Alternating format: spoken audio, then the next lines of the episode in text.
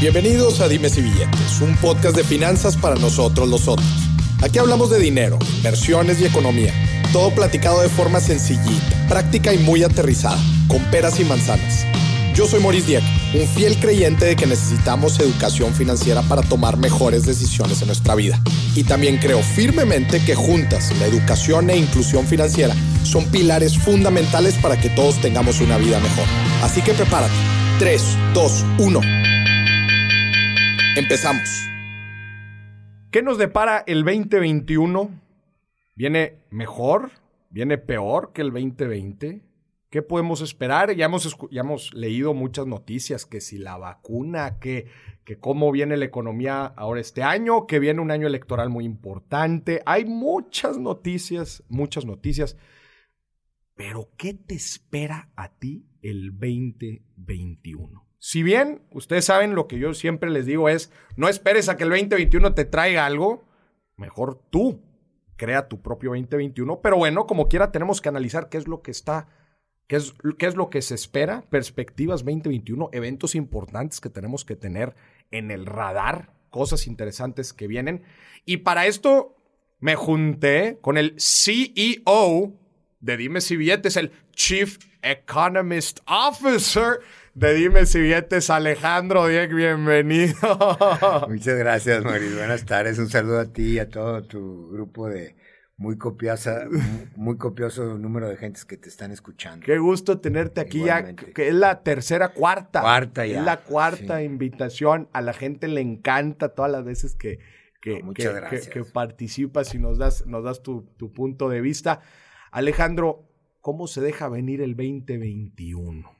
¿Qué es, ¿Qué es lo primero que se te viene a la mente cuando escuchas 2021? Mejor que el año pasado. Ese es lo primero, sin duda. No puede estar peor. La no puede estar No, peor. no, pues imagínate. Lamentablemente, creo que yo tengo uso de razón, no habían pasado dos años consecutivos en México de contracción de la actividad económica. Si bien es cierto que la contracción del 19 fue relativamente hablando baja, leve, punto 1%, pero pues el 2020 yo creo que vamos a terminar el error del 9, 9, 25% de la caída.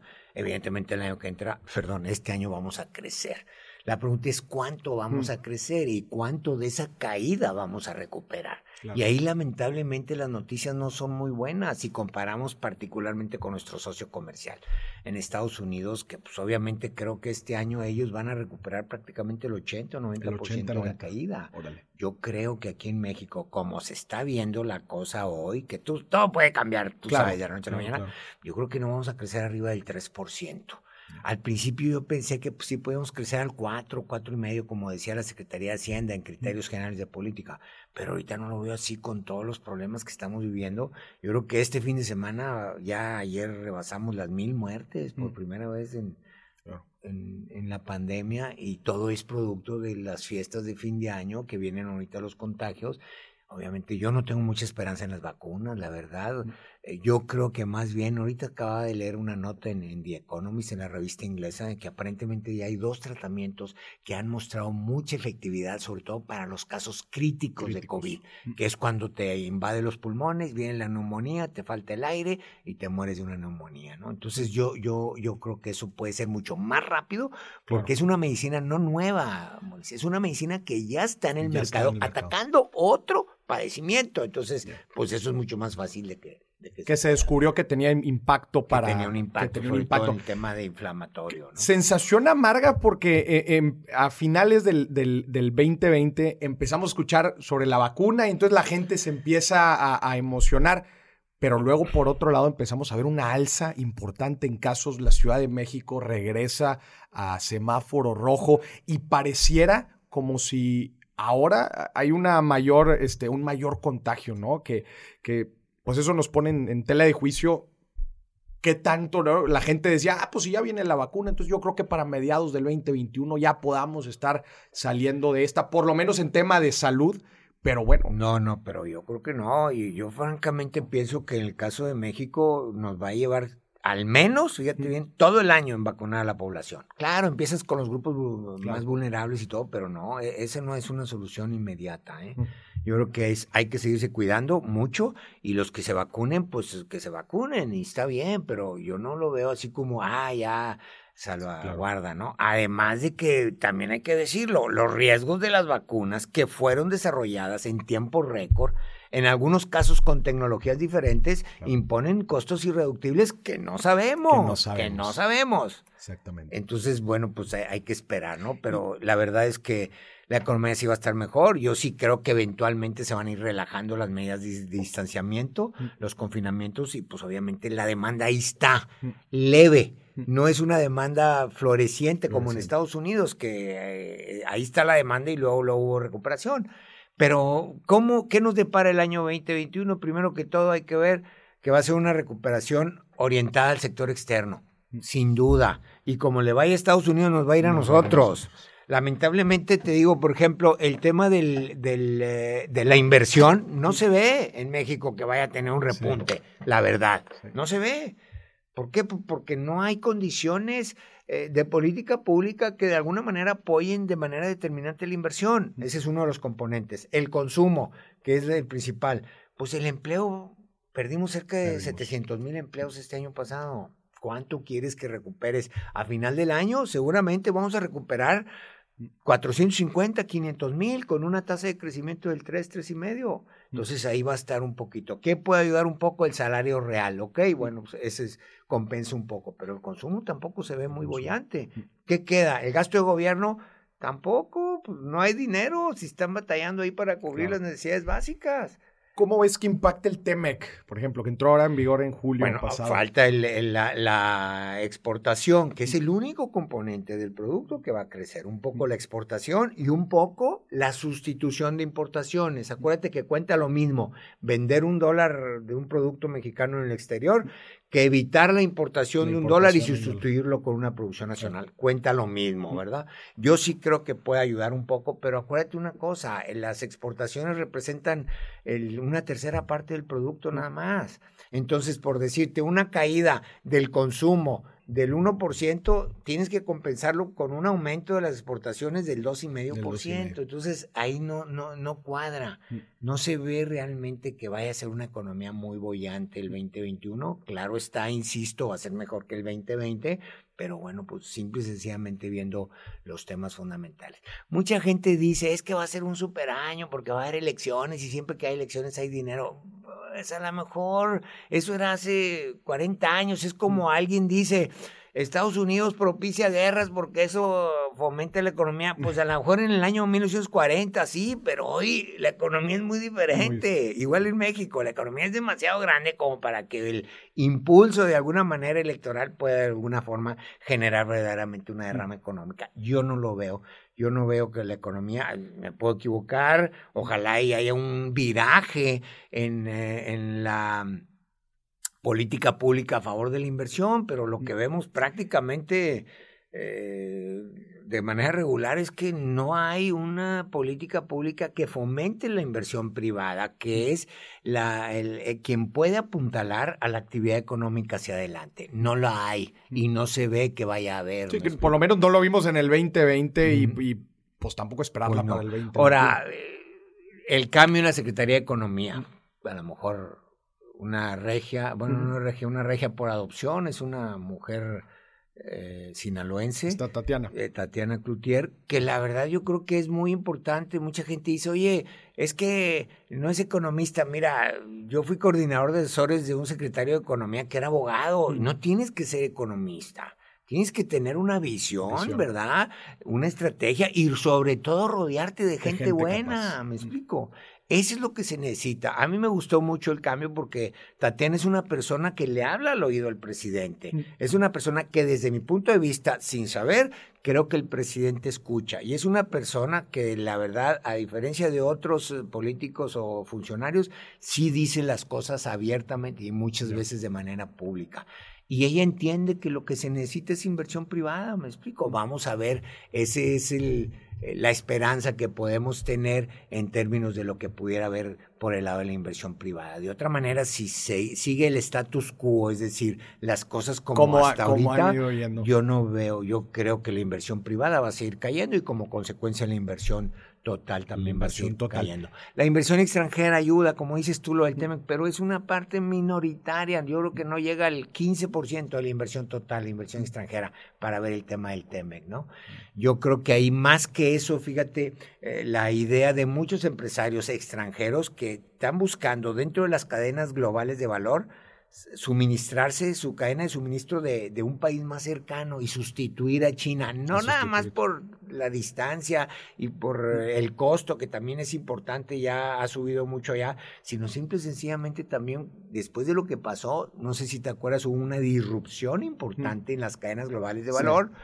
¿Y ¿Por qué? Porque estábamos en China y estaba cerrado. Y entonces, eso es lo que creo que nos puede traer un impulso. Pero nada Ya. que ver con algo así como que, ah, ya es nuestra salvación. Ya es nuestra salvación. No, yo no lo ¿Qué- vería así. ¿Qué otro factor también importante, eh, hablando de, de- de la importancia de cómo, de cómo salga nuestro vecino del norte, es bueno, también es un año de un presidente entrante. Eso es 2021. muy, muy importante, sin duda. Y eso mejor ni hablamos porque no sabemos. El día 20 vamos a escuchar Vamos a algo. escuchar. Yo creo que hay varias cosas que sí son rasgos característicos del presidente, ¿no? Es una persona muy a favor de mitigar el cambio climático de las energías renovables, cosa que aquí, pues la verdad, aparentemente no hay ese, esa prioridad. ¿verdad? Definitivamente no la hay. Y otra cuestión que también creo que ayuda es favorecer mucho al sector eh, laboral, a los trabajadores, que haya una mejor capacidad de los empresarios para apoyar a los trabajadores en, en mejores condiciones de trabajo, en mejores condiciones y remuneraciones, ¿no?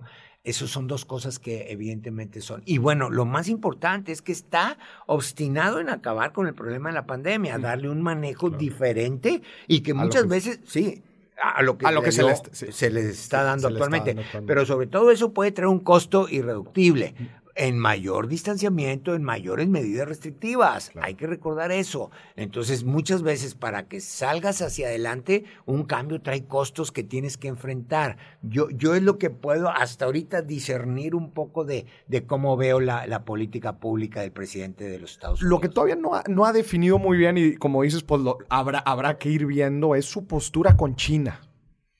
Sí, sí ha hecho algunas declaraciones, fíjate, en torno no tan radicales como, ¿Cómo el te- presidente actual, pero sí en la misma tesitura. Oye, pues sabes qué, aquí vamos a tener un problema si no hay un balance equitativo y una competencia leal. Leal. Porque ese es el problema con China, ¿no? Que muchas veces tenemos competencia desleal que impone costos a todos los países, no nomás Estados Unidos, el mismo Claro. México. México tiene un superávit enorme con Estados Unidos y un déficit mucho más eh, grande con, con China. Entonces, yo creo que sí va a haber una, una tendencia clara en ese sentido, porque ya se dieron cuenta, no nada más los de la administración actual republicanos, sino los demócratas, pues que a lo mejor ahí es donde hay que, eh, Hay que hacer hacer algunos algunos ajustes, ¿no? Con un poquito más de diplomacia, creo yo, de la que tiene el presidente actual de los Estados Unidos. Claro, definitivo. Hablando específicamente de México, ¿cuáles son estas cosas que tú estás alerta? Que dices, estas son las cosas que se tienen, pa- para tener un buen 2021, estas son las dos, tres cosas que se tienen que dar en materia económica para que salgamos bien librados. Bueno, este mira, yo creo que algo que hay que aplaudirle a la administración actual, pésele a quien le pese, es la estabilidad financiera. Estabilidad financiera. O sea, y hay dos cosas que tú no puedes hacer en el gobierno federal. ¿A quién está liderando la Secretaría de Hacienda? Porque ahí se maneja la política fiscal, como tú Mm. bien sabes. ¿Y quién está siendo gobernador de los de- y subgobernadores del Banco. Central? Porque ahí se maneja la política comercial. eh, Monetaria. monetaria.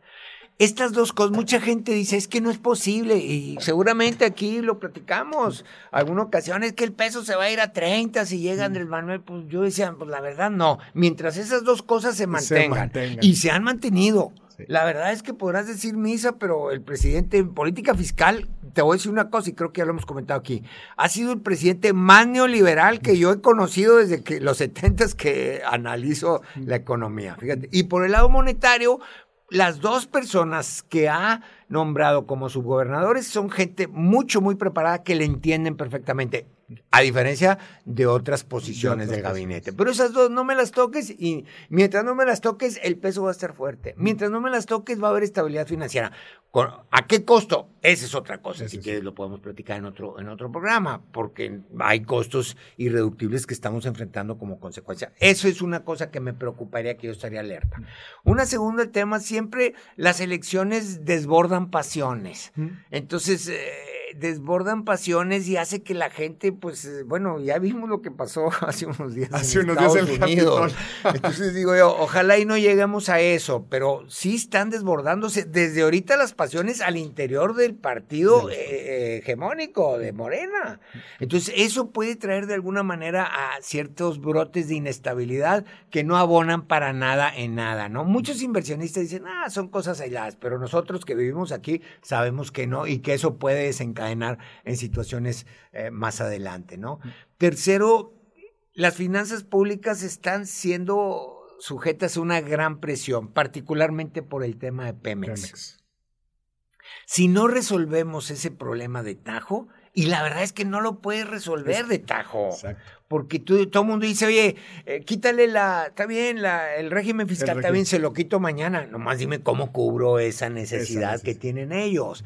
Entonces, ahí hay, ahí hay una gran necesidad de una reforma, otra vez, una reforma fiscal, que quiero pensar que, que debería venir después de las elecciones, por el partido en el poder o por la oposición, porque no puedes enfrentar una situación con la limitada cantidad de recursos que tienes.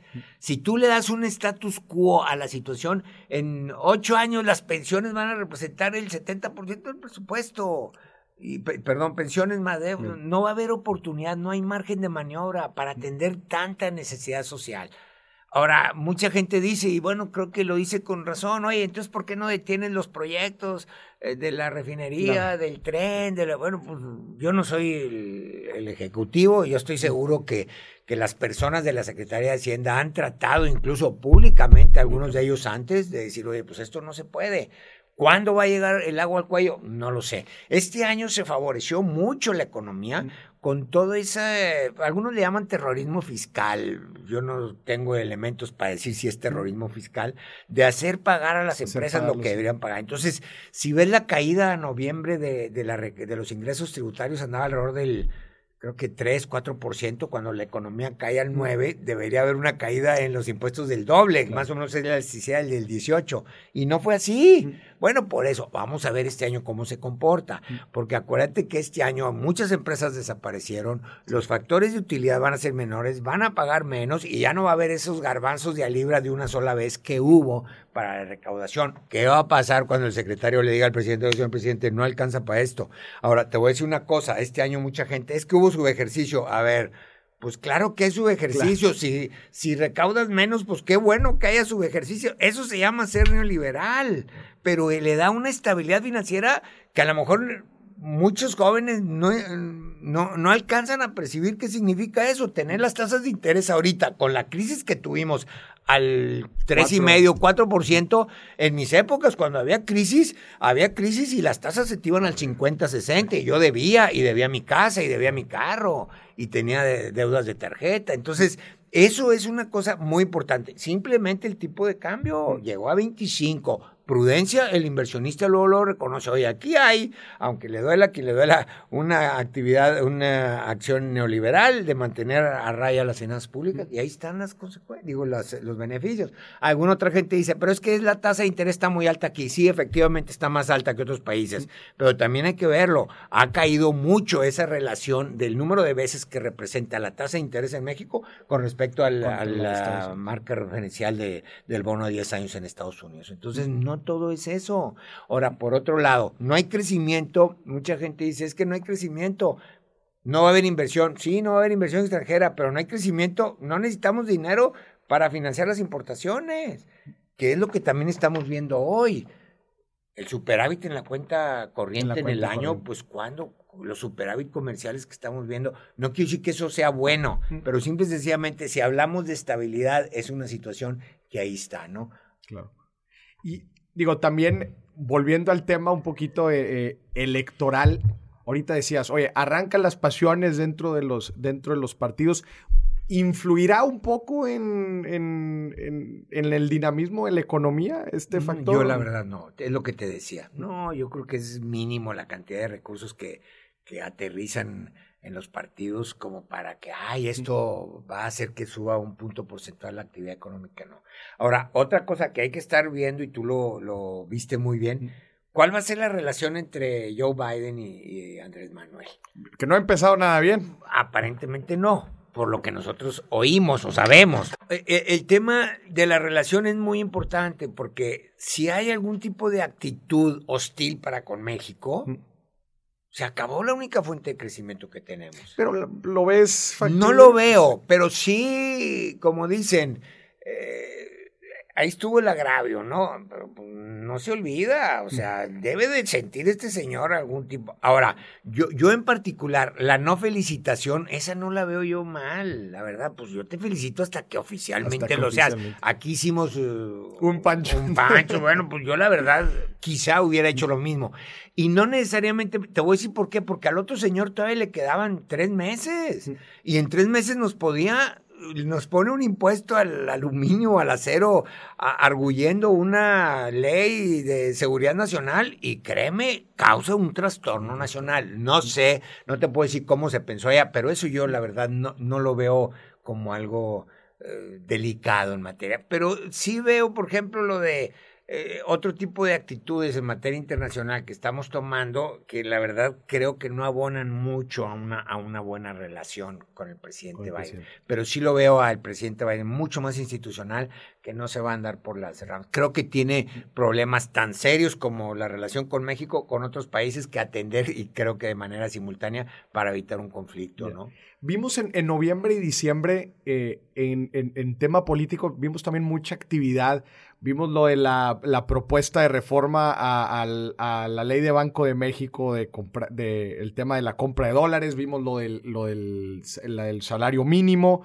Eh, en general han sido, eh, los últimos meses del año estuvieron muy cargados, las pensiones inclusive. en general, como que fue un cierre de año muy cargado en, este tema. ¿Qué podríamos esperar para el 2021? Mira, lo, lo, de la ley de Banco de México, yo creo que difícilmente va a pasar yo creo, ¿verdad? Eh, porque ha sido mucha una crítica internacional. Y ahí de alguna manera sí hay organismos internacionales involucrados que pueden tener un impacto sobre instituciones nacionales, ¿no? E, ese, ahora, eh, lo del salario mínimo, yo no lo veo mal. O sea, México tiene uno de los salarios mínimos más bajos de toda América Latina. La pregunta es, ¿va a causar o no inflación? Yo la verdad tengo que decirte una cosa. Yo antes pensaba como economista que había un efecto inmediato sobre la inflación.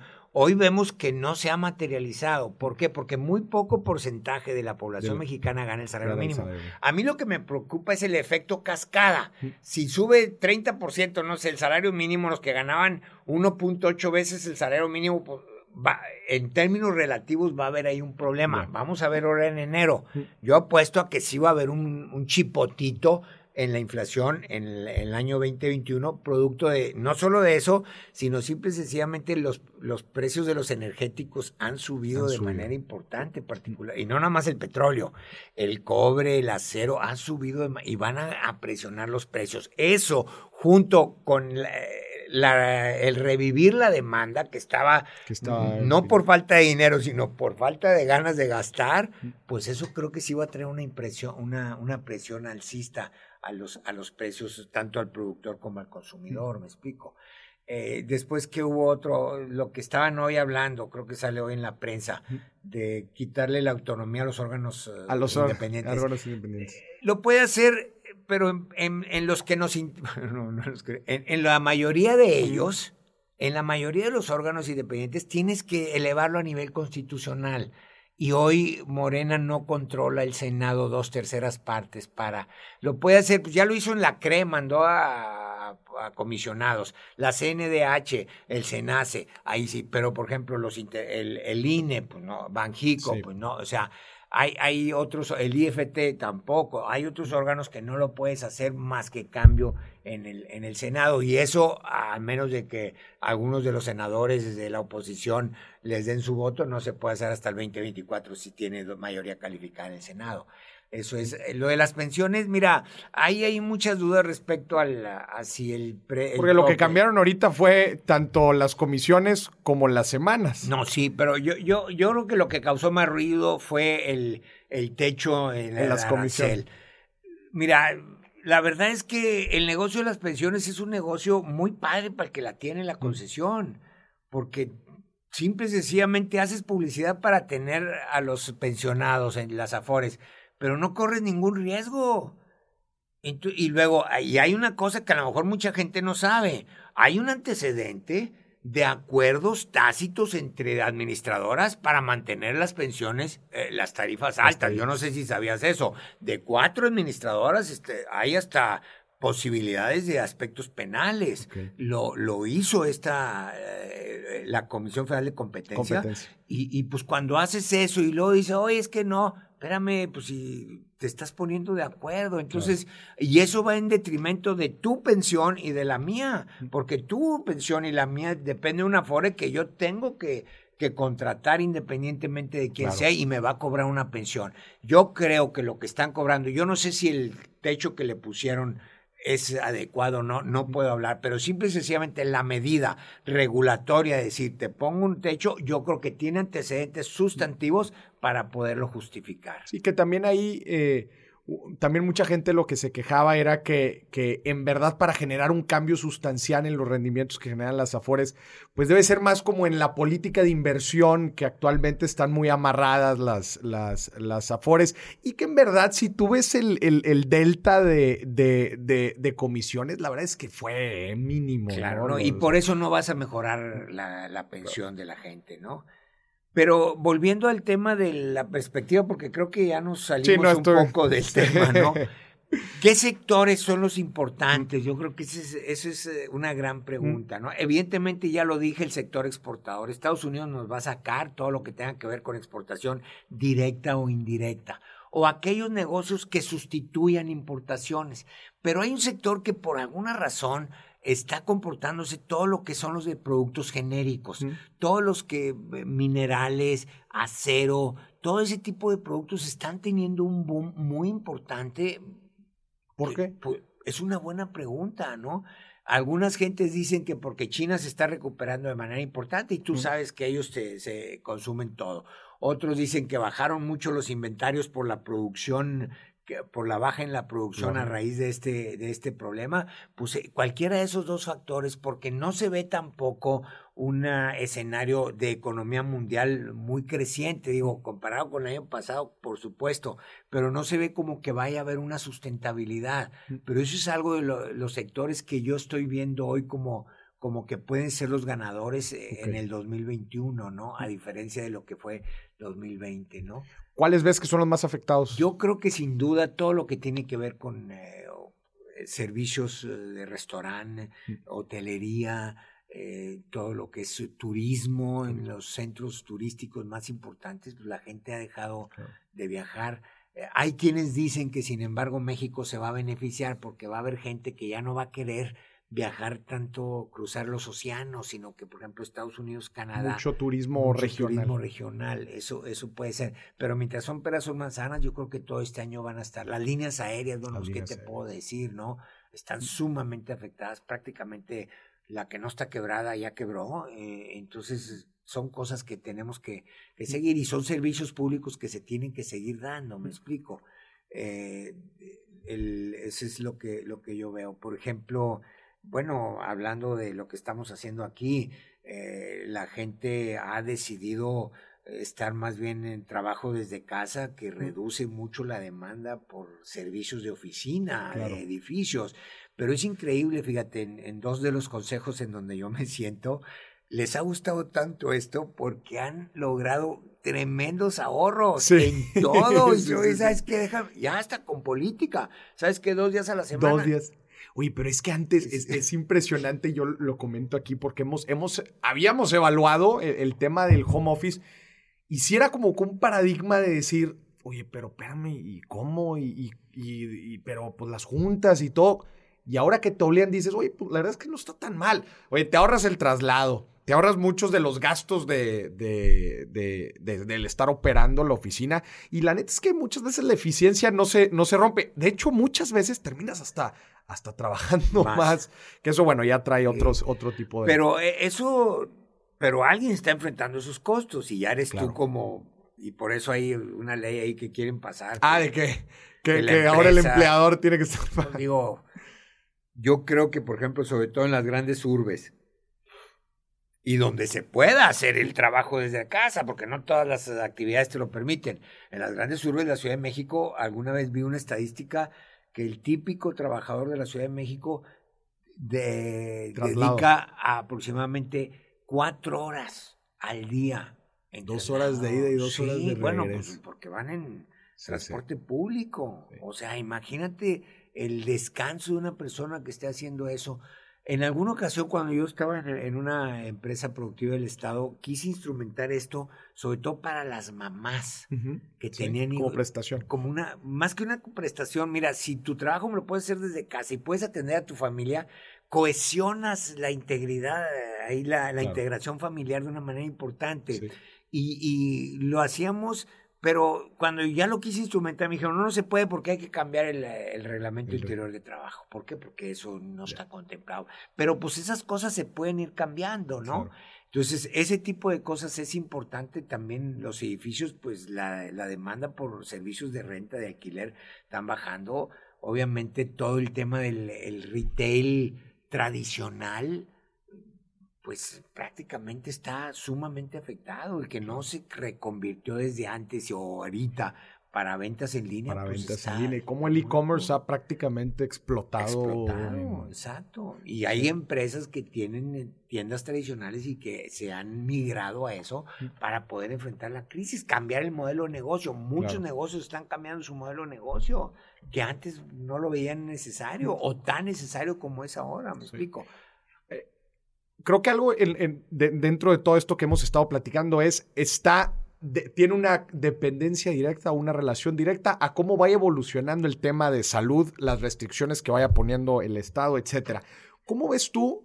Digo, lo platicamos ahorita, pero parte de, cómo el, de cómo el gobierno ha ido manejando en el 2020 todo este tema de la pandemia y cuáles son las cosas que se tienen que cumplir hacia el 2021 para tratar de aminorar todo este relajo. Mira, yo creo que esa es una decisión bien difícil, ¿no? Porque todo el mundo, cuando yo oigo un señalamiento, una crítica, lo hacemos a toro pasado. Ah, sí, si hubiera, pues...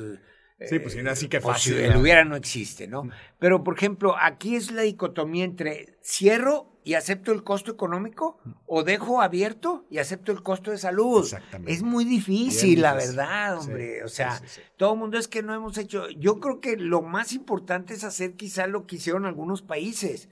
Que el gobierno te diga, tienes que cuidarte, estos son tus riesgos, y hacer esto te aumenta el riesgo, hacer esto te lo reduce, y que cada uno tome su, decisión. Eso es lo que yo, creo que como economista hubiera hecho en el caso de las autoridades, oye, es que tampoco puedes matar, como decía alguien, no me voy a morir de coronavirus, me voy a morir de hambre, me explico. Entonces, es una decisión sumamente difícil. La verdad es que eh, no quisiera yo emitir un juicio de valor por una decisión que se tomó, no sé si buena o mala, porque la economía, a diferencia de otras ciencias, no es replicable. Yo no puedo, a ver, deja ver qué hubiera pasado si hubiera hecho esto. Las variables cambian. Cambian y los modelos matemáticos, por más matemáticos y bien estructurados que estén, también son falibles, me explico. E, es, es, muy, es una pregunta muy difícil. Esta decisión de, de del eh, gobierno del estado, y vamos a hablar, o de la Ciudad de México, que son dos centros urbanos en donde ahorita prácticamente están cerrados, pues con todo respeto, yo creo que eso debíamos haberlo hecho en abril o mayo, me explico, para acabar con este problema, ¿no?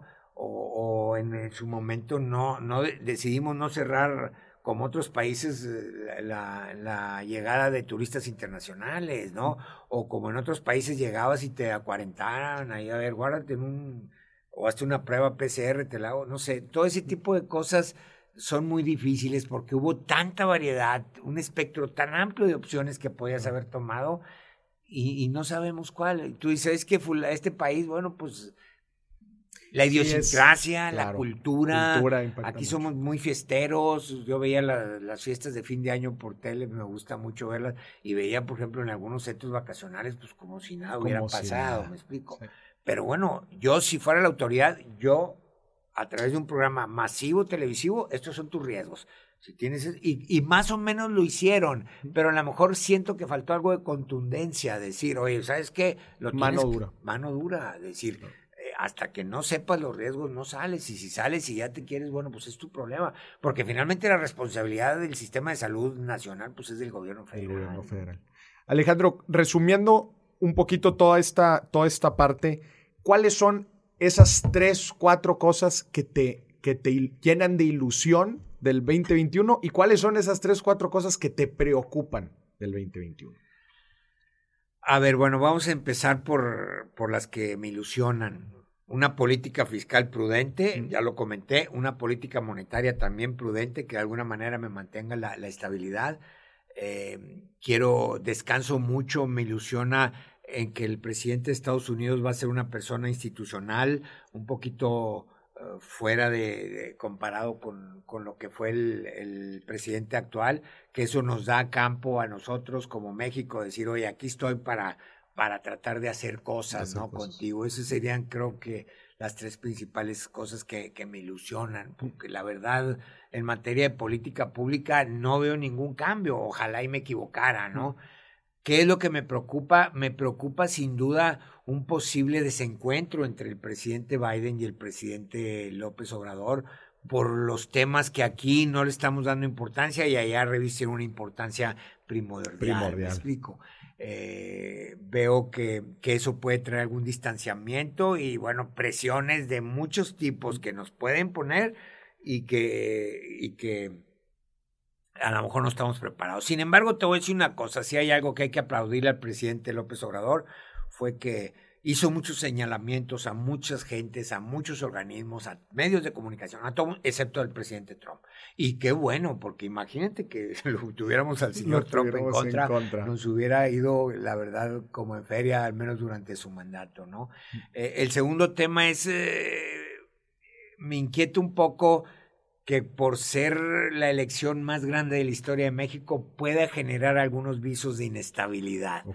Creo que ese es un tema que hay que mantener ahí a raya y, y estar dándole un seguimiento. Y finalmente, algo que quizá no comentamos, porque a lo mejor ya nos estamos acostumbrando y eso es muy malo, el tema de inseguridad en el país. O sea, sigue creciendo, sigue habiendo mucha intranquilidad en las familias mexicanas, prácticamente en todos los estados de la República. Yo creo que son tres o cuatro estados los que se salvan y es algo que ha venido increciendo, ¿no? Y eso tiene que de alguna manera parar porque eso está poniendo en, en, tela de juicio una política de seguridad que el gobierno hace más de dos años instrumentó y que, bueno, lamentablemente vemos que, a menos por las mismas estadísticas oficiales, no ha surtido el efecto que, que inicialmente se, y, el, determinó. Y el efecto que todo el contexto que estamos viviendo pueda tener en este. Claro, por este, supuesto. Este Ahora, yo no culpo, pues digo, tú eres un empresario, eres un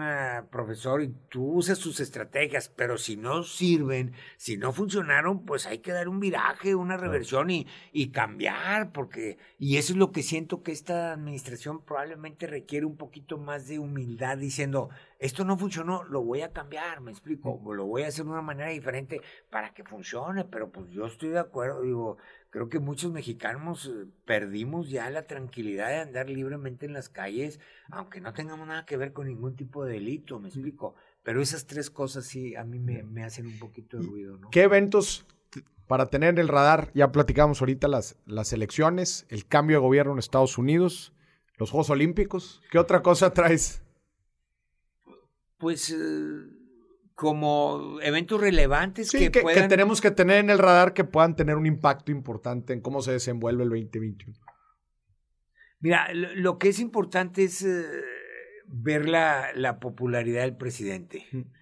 Eh, evidentemente hay quienes dicen que no le creen a las encuestas, pero mira, yo sigo una, una página de un periodista que se llama Oráculos que te hace una promedio como de 20 o 25 gentes que publican. Evidentemente la popularidad del presidente está muy alta. eso no quiere decir nada en torno, yo, yo no lo vinculo directamente con el posible resultado de una elección, particularmente en la Cámara. Pero lo que me puede preocupar un poco es qué reacción va a tener el presidente en el momento que vea que su popularidad sigue, porque en dos años ha bajado, sigue su tendencia a la baja. Entonces, ahí normalmente quizá puedan tomarse acciones un poco populistas en términos de déjame hacer algo para ganar la popularidad de la gente, que al menos hasta ahorita, pues hay, hay cosas que, que mm. pueden manifestarse como tal, pero pues es mucha, muy alta la popularidad del presidente y si se empieza a perder, pues como cualquiera, si en tu negocio empiezan a bajar las ventas, pues vas a buscar qué hacer, o si los costos están subiendo, vas a buscar hacer ajustes. Ojalá y los ajustes del presidente fueran un poquito más en, torno a, a, una inversión privada más dinámica, a, quitar esa aparente animadversión que hay con el sector privado. Y eso verdaderamente le traería un impulso muy importante a México por Estados Unidos, por la inversión y por la generación de empleos que impactaría en el consumo, ¿no? No sé, esas dos cosas son las que ahorita se me vienen de bote pronto a la, cabeza. Y entonces, concluyendo un poquito, ya ahorita nos platicaste de lo que te, de lo que te hace ilusión, de lo que te preocupa, haciendo un, un, un balance general del 2021, ¿cuál dirías? Yo creo que debemos ser un poquito optimistas en el 2021, sin embargo, un optimismo moderado porque no vamos a recuperar lo que se perdió este año. Yo calculo que este año probablemente se vayan a recuperar en el Seguro Social alrededor de unos 350, 400 mil empleos, que eso pues es cualquier cosa arriba de la mitad de lo que se perdió de lo este que se Perdió. Y eso pues lamentablemente, ¿qué te dice? Pues no se están recuperando ni siquiera los empleos pero hay una presión social de gente que actúa de manera de como cuenta propista y que anda haciendo su lucha en la calle, vendiendo algo, haciendo, tocando puertas y buscando un empleo. Acuérdate más o menos que en México yo calculo que ahorita alrededor de 800 mil gentes al año entran al mercado laboral. Mm. Entonces la presión para el, este año son 800, más los 400 que vayan a faltar, más lo que se acumuló el año pasado que también que también cayó la economía, ¿no? E, eso es un poquito lo que hay que estar. Y evidentemente, hombre, el, el, presidente tiene programas mm. que él considera que, que, son suficientes, lamentablemente no son suficientes. Mm. Y la verdad es que son programas que ya, ya han probado eh, estar mal implementados, como cualquier otro programa. Yo no quiero decir que el, programa del presidente sea mal, pues hay otros programas que aparentaban ser muy buenos y, que no funcionan. o que funcionan a medias, me explico. Pero descansar en esos programas, en particular este de Sembrando Vidas y, Jóvenes, Jóvenes construyendo, el futuro, en que eso nos va a ayudar a, resolver el problema de empleo que tiene, yo creo que es, es utópico pensar eso. ¿Y qué recomendación le darías a la gente ahorita, pues en estos tiempos que pues como dices, lo, delicado de, la situación este, específicamente relacionada a sus finanzas personales. ¿Qué recomendación le darías a la gente? Mira, yo creo que lo que más tenemos que tener en cuenta ahorita es eh, fomentar el ahorro, acumular los que se pueda acumular y, y bajarle, digo, a, los gastos superfluos, ¿no? Yo creo que como economista te diría que eso es malo porque hay una paradoja ahí, oye, pues cómo me estás diciendo. ¿Cómo vas a impulsar la economía? Pero bueno, tú me dijiste las finanzas personales. Claro, claro, claro, Acuérdate muy claro de lo que es la, la economía, la falacia del conocimiento. Dicen, lo que es bueno para mí no es bueno para mi país y viceversa. Y tiene mucho que, sentido que ver esto.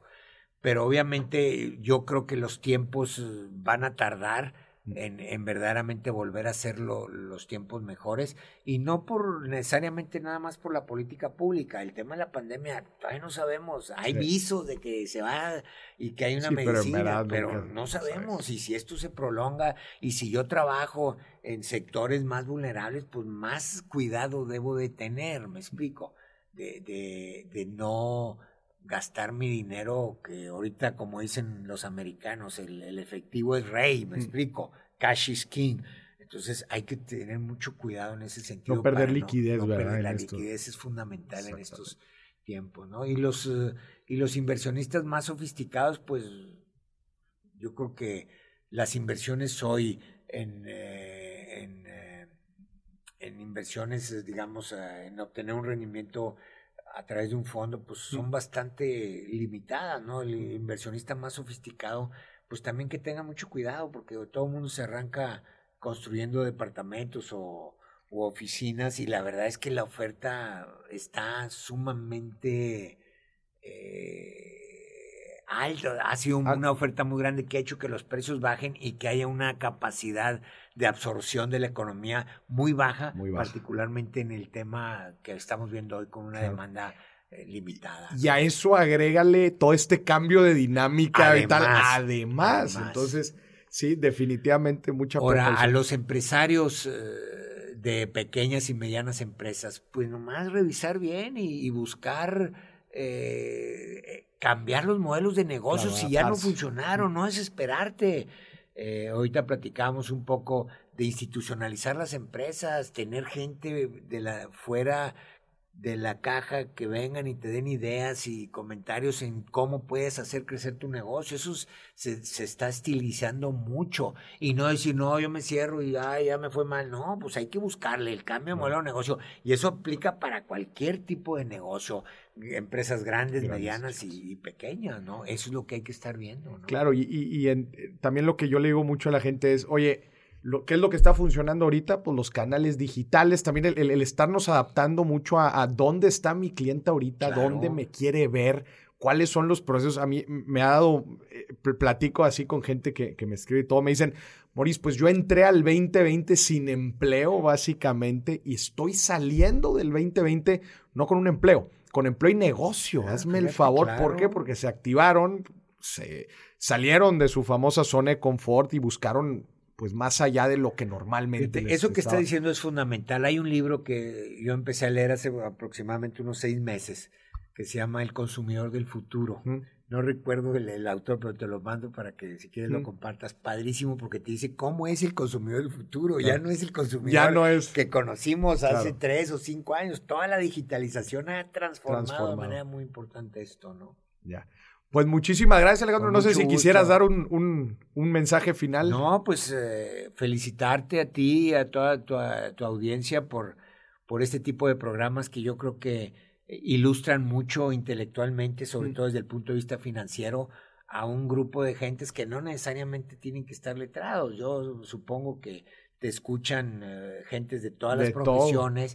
Siempre la economía es complicada y y, tratar de entender lo mínimo indispensable para poder tomar mejores decisiones. De eso se trata este juego. De eso se trata. Y fíjate que me, da mucho gusto porque justo son las situaciones como estas, como las que vivimos, que obviamente pues ponen a la gente en, en modo alerta. Entonces, si antes no le ponían tanta atención a estos temas, en el 2020 a mí me ha dado, si, si algo se le puede sacar de bueno, es que la gente se ha interesado en oye, pero espérame, a ver, y entonces, ¿cómo tomo una mejor decisión con mi lana? Este, oye, ¿cómo, cómo aprendo a leer lo que está pasando en, la economía para poder tomar yo también eh, mejores decisiones? Y pues te agradezco mucho tu tiempo aquí también para, para compartir con Cuando todos gustes, aquí estamos. Muchísimas gracias. Y a ti que nos estás escuchando, esto fue otro episodio de Dime si billetes. Y ya escuchaste, el 2021, esto es lo que se espera, pero sobre todo, el 2021 es lo que tú logres hacer en tu vida. Muchísimas gracias. Hasta la próxima.